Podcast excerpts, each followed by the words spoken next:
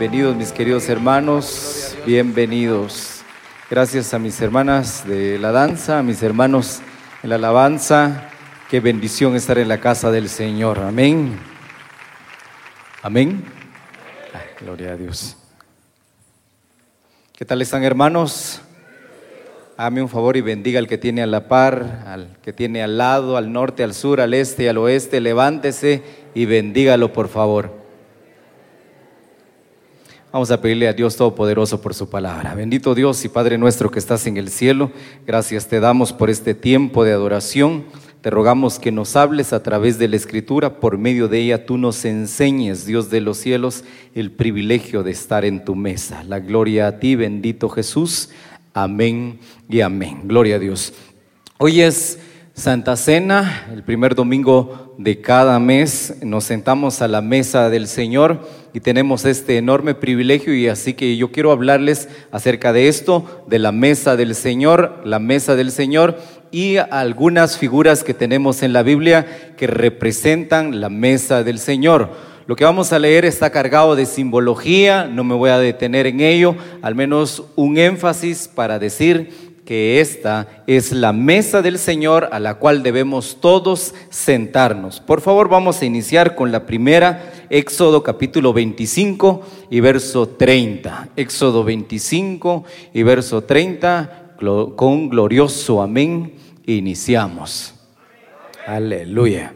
Honrando al Padre, al Hijo y al Espíritu Santo, la Escritura nos enseña de esta manera.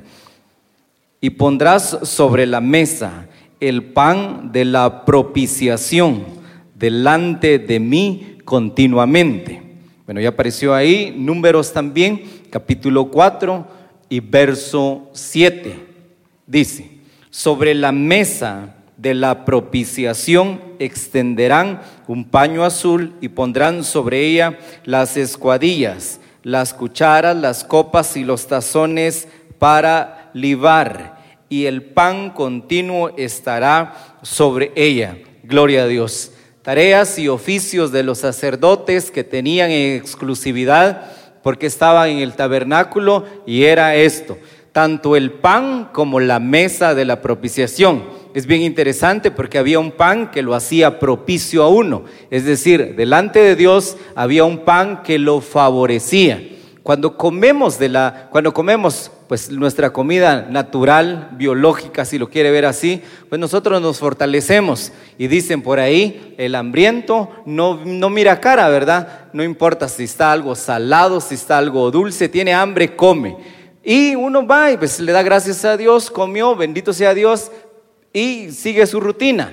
Pero en cuanto a nuestra alma y el hambre que llevamos dentro, solo hay un pan o una verdadera comida que lo satisface, que lo nutre, que lo llena.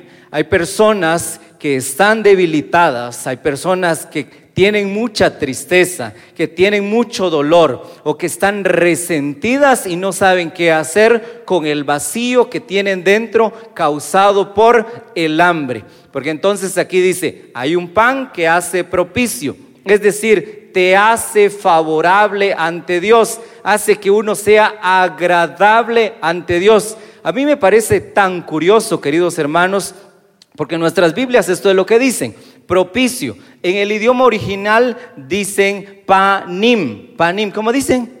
Sí, esto es lo que dice para decir propiciatorio. Fíjese usted que para esta palabra se dice rostro de Dios. Para decir rostro de Dios se dice panim. Para decir presencia de Dios se dice panim. Y resulta que para decir el pan de la mesa, la mesa que está en el pan, también se dice panim. ¿Por qué? Porque Dios está ahí. Dios se hace presente, sobre todo cuando ingerimos, cuando comemos, cuando comemos de Él. Hay algo que nos llena, hay algo que nos nutre, hay algo que nos hace a nosotros que crea una barrera de defensas contra cualquier cosa que venga o que quiera atacarnos, porque estamos tan fortalecidos con ese pan. Hay algo que también más dice la escritura acerca de eso, bueno, sería mucho que leyéramos, pero dice, cuando estaba el arca de Dios, estaban los querubines y estaba el propiciatorio propiciatorio. Estaban los querubines y estaba el propiciatorio. ¿Qué era propiciatorio? Propicio, que también es panim. Entonces esto es presencia, rostro de Dios, pan de Dios, mesa de Dios, a la cual nos invita el Señor. Todos hoy tenemos el privilegio de sentarnos, comer, degustar de ese pan, de ese vino para nosotros, para nuestro bien, para nuestro beneficio, para nuestro provecho. En la antigüedad, muy, muy, muy en el antiguo Israel, mis queridos hermanos, ¿qué es lo que pasaba? Estaba el día de la expiación, más o menos un día como este, el día de la expiación, algunos le llaman Yom Kippur, Por, el, por el nombre original. Entonces, el día de la expiación, ¿qué pasaba? Venían y habían dos cabritos. Uno de ellos se llamaba Hazazel. Usted recordará, el sacerdote ponía sus manos para que llevara toda, toda, toda la inmundicia, todos los pecados. ¿Qué pasó con la luz de aquí? Si pudieran apoyarme, porque me siento muy, muy oscuro. ¿O se fue la luz allá afuera? Muy bien. Lo importante es que me escuche, ¿verdad? ¿Sí me escucha? Ok, entonces voy a seguir. Bueno, les decía que se iba ponía las manos sobre el cabrito y este se iba al desierto. Dice la escritura, amados, esta es una representación del Señor, porque dice, se llevó, se llevó nuestras enfermedades, nuestros dolores en un día como este, nosotros también, por el acto mismo de fe, mis queridos hermanos, vamos a tener este enorme privilegio. Cambiemos, por favor, ahora, segunda de Samuel, capítulo 9.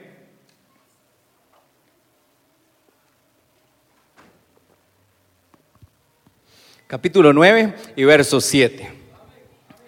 Veamos, esto es maravilloso, esto es glorioso. Yo quisiera que nunca más viéramos la, al menos la santa cena, la comunión, la mesa del Señor, como algo rutinario, como una costumbre cristiana, evangélica, protestante, no, sino como un acto glorioso de fe en que nosotros cambiamos, transformamos nuestro ser interior para representar el reino de Dios aquí en la tierra. Segunda de Samuel 9:7.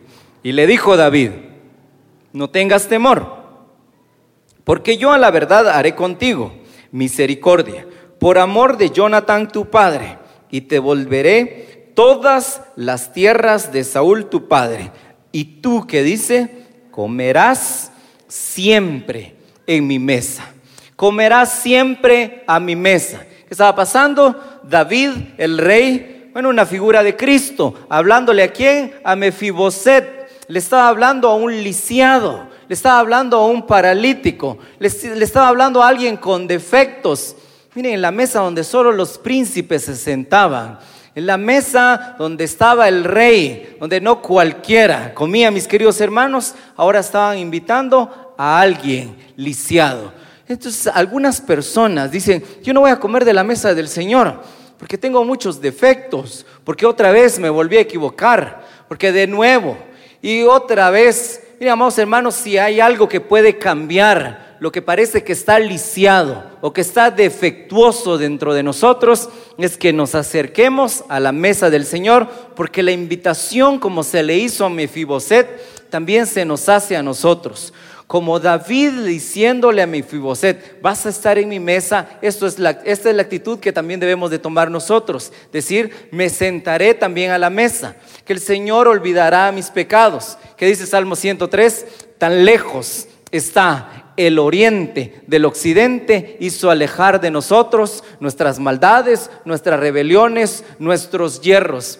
Podemos empezar de nuevo si con fe nos acercamos a la mesa del Señor.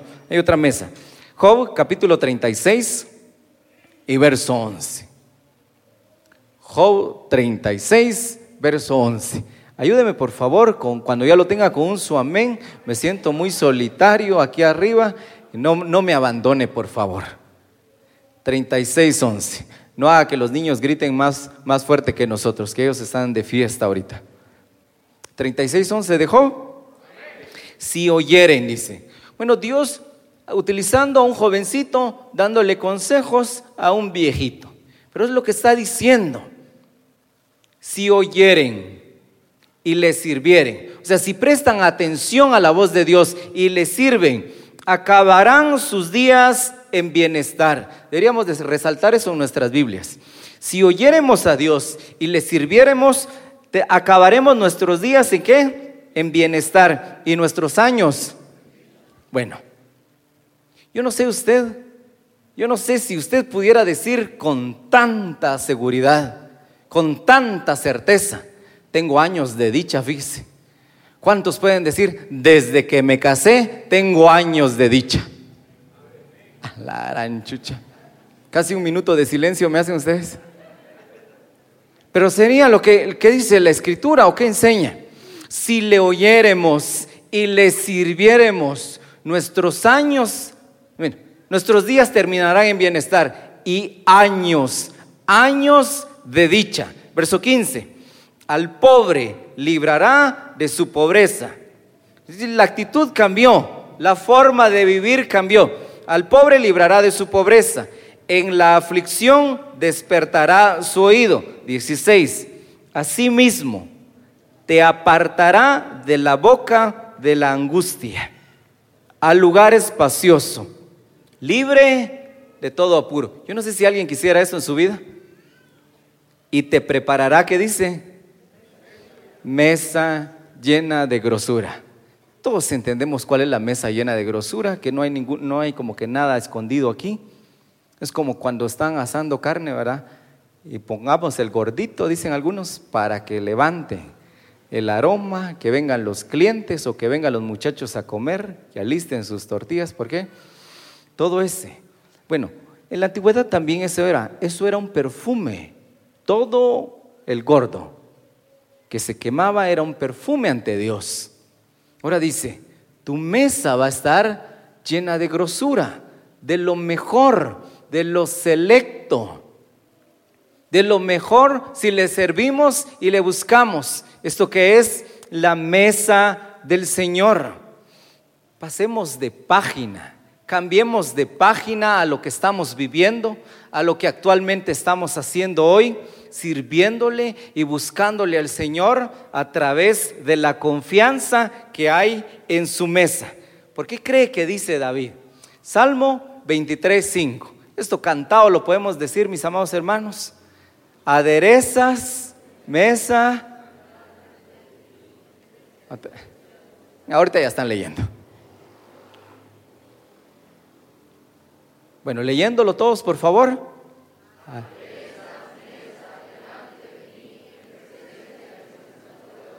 interesante. Delante de los que me afligen. Tenemos un adversario que ¿qué? Está siempre buscándonos, viendo cómo caemos, viendo cómo resbalamos, pero el Señor está sirviendo a la mesa en presencia de mis angustiadores que Él se pone el delantal, Él se pone a servir en la mesa, Él está dispuesto a servirnos a nosotros, a que nosotros nos sintamos bien, por eso dice, ninguna, ninguna condenación hay para el que está en Cristo. Las cosas viejas pasaron, ¿qué dice? He aquí todas son hechas nuevas delante de sus angustiadores, delante de sus perseguidores. Estaba oyendo una vez que una persona estaba hablando mal de una señora y le dijeron, ¿qué opina usted de esa persona que está hablando muy mal de usted? ella como que con forma de chiste lo agarró. Bueno, lo voy a poner en una cuenta de ahorro a ver si me genera algún interés, dijo. ¿ah? Pensemos en la actitud que ella, que ella tuvo. Si no, no, no me importa, porque ¿qué estaba diciendo Job? estarás lejos, lejos de la boca que causa angustia. ¿Por qué? Porque estás en su mesa, porque estás cerca de Él, te sientas con Él, comes con Él. ¿Qué dice Apocalipsis?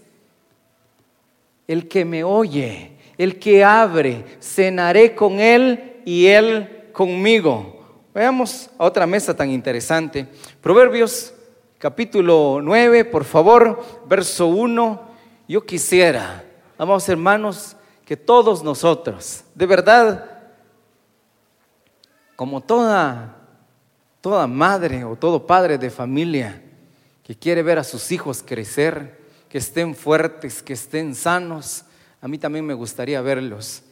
Que cuando coman del Señor, cuando beban de su sangre, estén cambiados, estén transformados, su mente y su pensamiento cambie. ¿Por qué? Esta es la mesa del Señor. Y estos, los que estamos leyendo, son símbolos de su mesa. Dice aquí, Proverbios 9.1. ¿Estamos? La sabiduría edificó su casa, labró sus siete columnas. Verso 2, mató sus víctimas, mezcló su vino y ¿qué dice? Y puso su mesa. Verso 5, venid, comed mi pan. Eso está diciendo, comed mi pan y bebed del vino que he mezclado. Verso 11, porque por mí se aumentarán tus días y años de vida se te añadirán. Y años de vida. ¿Debido a qué? A la sabiduría. ¿Y eso cómo lo obtenemos? En la mesa del Señor. Todo eso pasa, todo eso pasa, todo eso ocurre.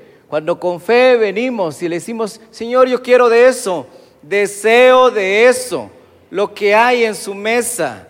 Cambiemos nuestros pensamientos, llenándonos de los tesoros de la sabiduría, que son años de bendición, años de bienestar. ¿Se acuerda de aquel rey que mientras oraba estaba enfermo y Dios vio sus lágrimas, su llanto y después le dijo a aquel profeta, ve a decirle a mi siervo que he escuchado su oración, he visto sus lágrimas y dile, lo voy a sanar y aparte de eso le voy a añadir 15 años más de vida?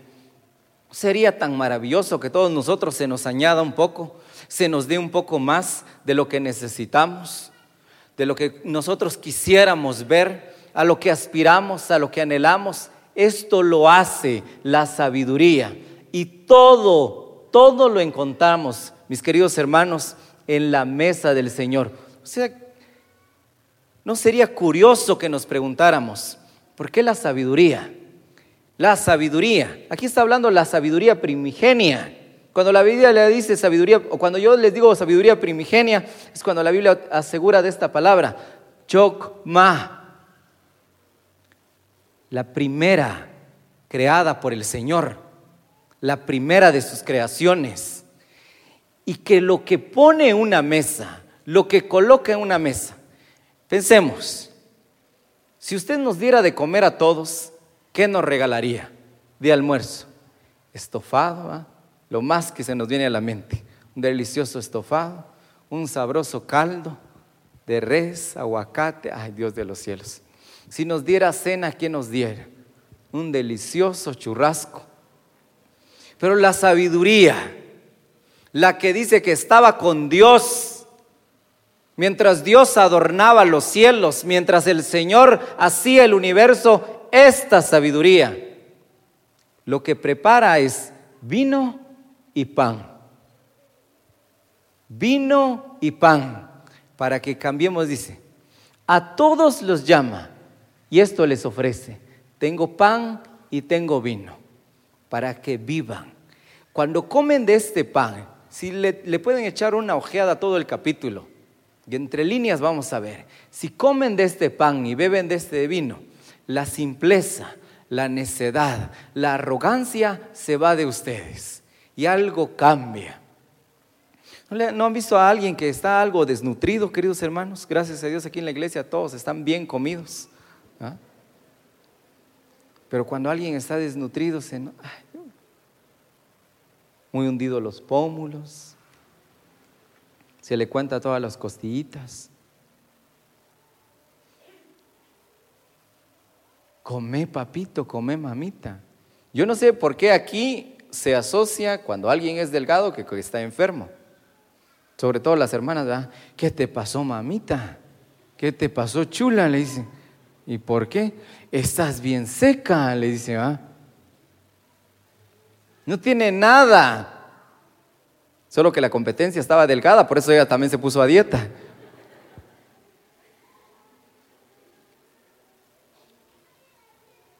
Pero ahora pensemos en esto. Y que esta mujer está diciendo una transformación de adentro hacia afuera y se va a notar. Porque la sabiduría hace que desaparezca la tosquedad de nuestro rostro, que se iluminen nuestros ojos, que tengamos la habilidad y la capacidad de razonar, pensar, discernir, entender los caminos del Señor, apreciarlos, guardarlos y vivir como Él quiere. ¿Y qué ofrece? Dos cosas vino y pan. Pasemos. Lucas, por favor. Todo esto para que el Señor concluya y nos diga, siéntense en mi mesa, coman de lo que hay en mi mesa. Lucas 22, 14. ¿Vamos bien?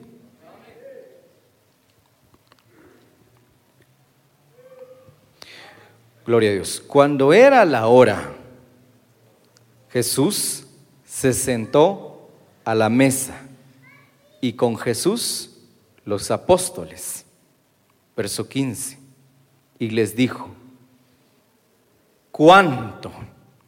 ¿Cuánto he deseado comer con vosotros esta Pascua antes de que padezca? Saltémonos al verso 19, por favor. Lucas 22, 19. ¿Vamos bien? Y tomó el pan y dio gracias. Vamos a hacer una pausa. Seguramente, bueno, los papás siempre miran lo mejor de uno los maestros son los malos, dice su hijo se porta mal, usted las mala, mi hijo es un ángel del Señor, dice. Entonces, yo a ustedes los miro, pues, muy espirituales, maduros, sé que ayunan, que oran, que velan. Y cuando ayunan, mis queridos hermanos, digamos, tienen tres días de ayunar. Solo suponiendo. ¿Qué es lo que más se les antoja comer? Porque cuando uno está satisfecho, nada. Comí unas tortillas con queso y después fíjate que te traje pollo campero. No, muchas gracias, déjalo ahí, ya comí. ¿Qué? ¿Estás satisfecho? Ahora pensemos en el Hijo de Dios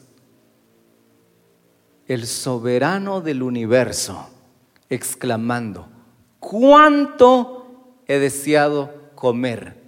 Y no comer cualquier cosa, sino comer esto con ustedes. ¿Cuánto?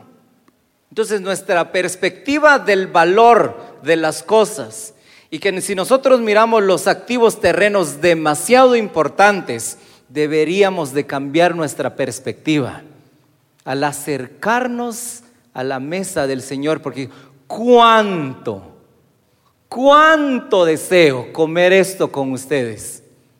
Porque sabía el Señor Jesucristo, nuestro Señor, que eso cambia vidas, transforma naciones y pueblos, familias enteras, por el poder de esta mesa. Dice, estamos en verso 19 y tomó el pan y dio gracias y lo partió y les dio diciendo, esto es mi cuerpo, esto es mi cuerpo que por vosotros es dado.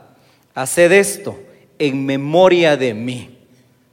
De igual manera, después que hubo cenado, tomó la copa diciendo, esta copa es el nuevo pacto en mi sangre, que por vosotros se derrama.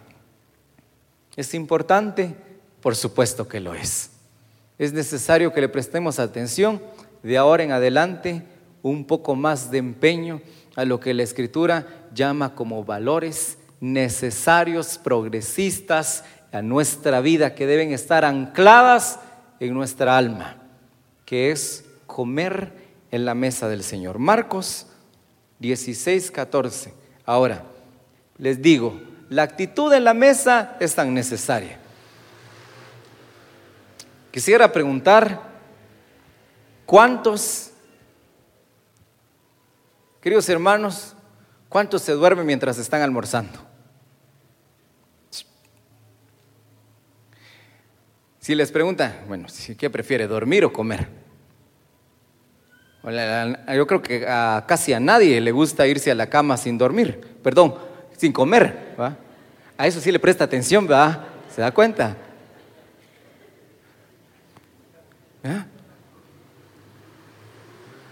Son pocos los que se van sin comer, comí suficiente. Yo una vez, fíjese, dije, no voy a cenar, ya tengo muchas llantas. Estoy engordando demasiado, dije, no voy a cenar. Me fui y empecé a soñar.